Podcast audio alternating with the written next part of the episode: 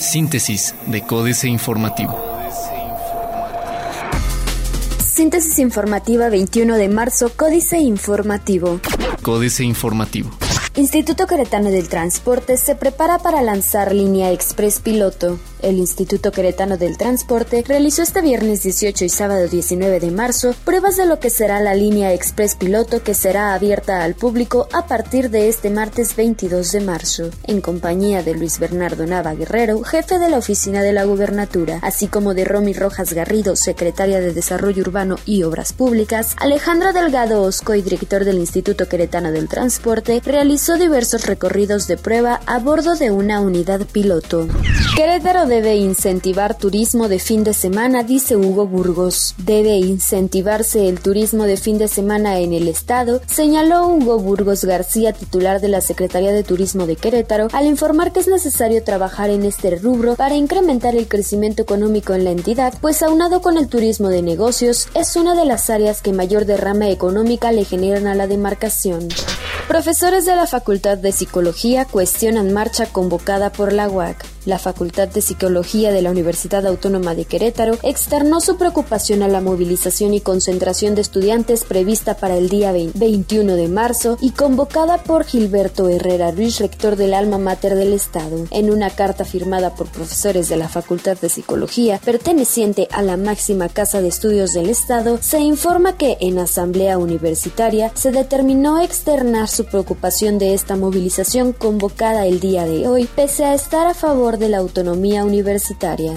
Secretaría de Turismo de Querétaro analizará viabilidad de teleférico en el Marqués. Podrá conocerse la viabilidad de la instalación del teleférico en el Marqués una vez que sea analizado por la Secretaría de Turismo del Estado, informó Hugo Burgos García, titular de dicha dependencia, quien indicó que se analizará de acuerdo a la inversión, capacidad y derrama económica que tendrá este proyecto turístico del municipio aledaño a la capital. Plaza de Armas. Ciudad de México Querétaro, la autopista más concurrida, de acuerdo con la Comisión Nacional de Seguridad.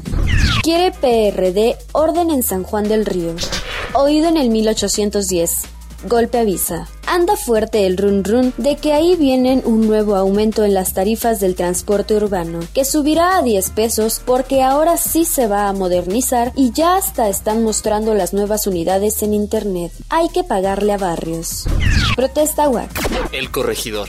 Impulsan turismo de negocios en Querétaro. Rescatarán a más de 30 artesanos con mercadito en San Juan del Río. En riesgo trabajo académico por huelga. El director de la Facultad de Química de la Universidad Autónoma de Querétaro, Sergio Pacheco Hernández, detalló que debido a la prolongación de la huelga en la máxima casas de estudio, existe el riesgo de que las investigaciones que se están realizando se pierdan. Aseveró que la principal causa es que no existe el seguimiento adecuado para estos. Recorre Romy Rojas obras en el centro histórico. Noticias.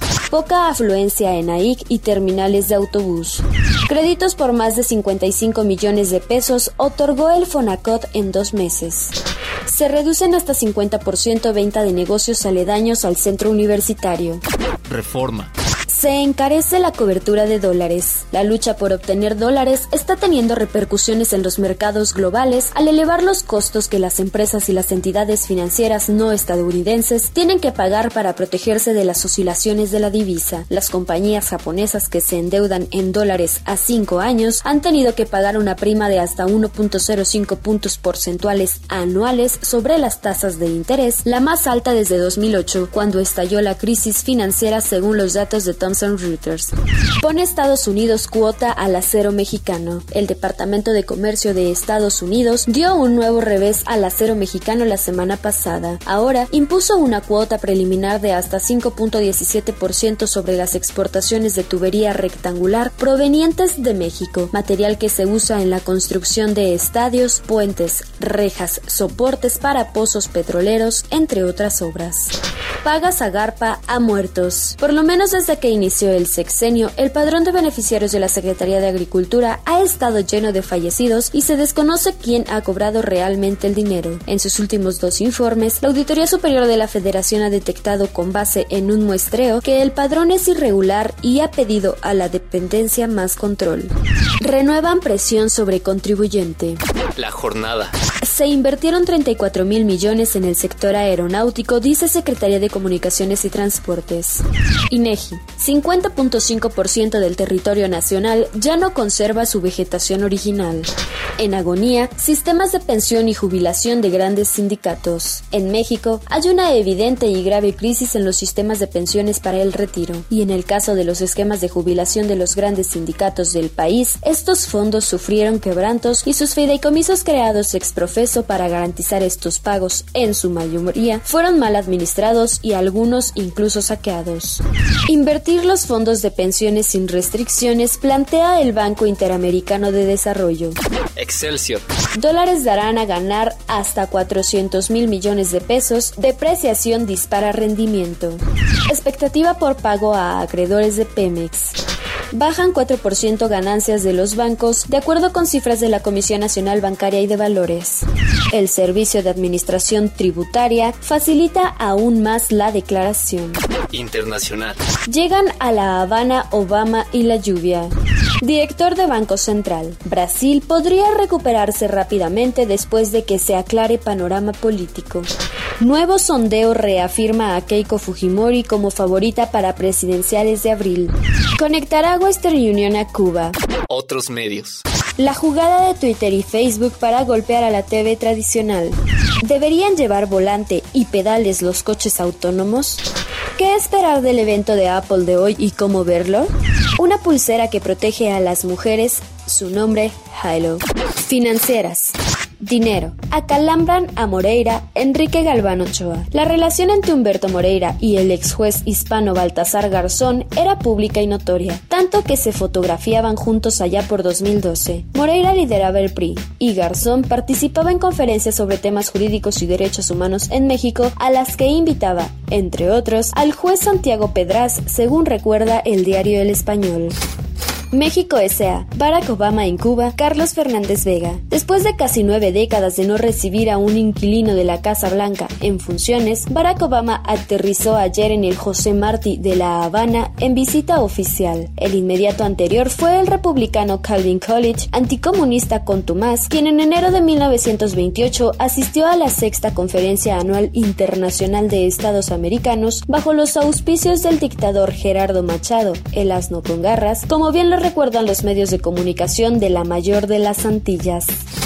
Capitanes. Federico García Isa, capitán de Isa Business Centers, firma de renta de oficinas todo incluido, invertirá 200 millones de pesos para la construcción de 10 nuevos centros de negocios. La región montana espera estrenar al menos cuatro de ellos en la Ciudad de México y dos en Monterrey durante este año.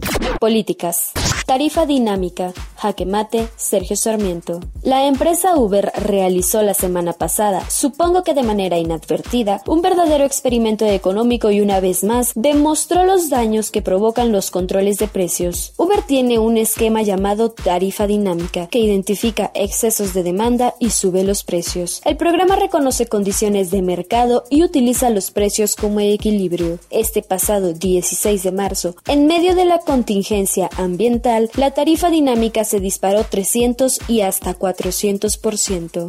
El impacto de Obama en Cuba, el informe Oppenheimer Andrés Oppenheimer. La historia dirá cuál será el impacto del viaje del presidente Barack Obama a Cuba, pero una larga conversación que tuve días atrás con Elizardo Sánchez, el líder de los derechos humanos más conocido de Cuba, me dejó serias dudas sobre si la visita del presidente estadounidense marcará un antes y un después en la isla. Me encontré con Sánchez, de 72 años, presidente de la Comisión de Derechos Humanos y Reconciliación Nacional de Cuba horas antes de que regresara a la isla después de una visita familiar a Miami la semana pasada.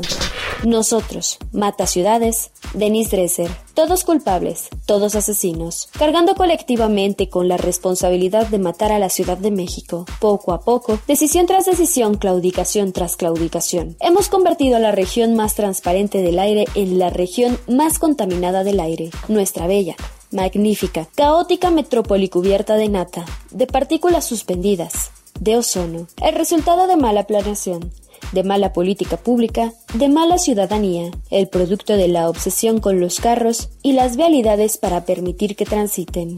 Astillero, Jorge y Javier, a seis años, Julio Hernández López. A seis años de que soldados asesinaron a dos estudiantes del TEC de Monterrey a las puertas de su campus en la capital de Nuevo León, ni siquiera se ha turnado el expediente ante un juez. Judicialmente, Jorge Antonio Mercado Alonso y Javier Francisco Arredondo Verdugo, quienes fueron alumnos de posgrado, becarios con excelentes calificaciones, siguen siendo considerados miembros de algún grupo de la delincuencia organizada que durante un enfrentamiento bajaron de una camioneta de color negro, armados hasta los dientes, y fueron abatidos por elementos de la Secretaría de la Defensa Nacional.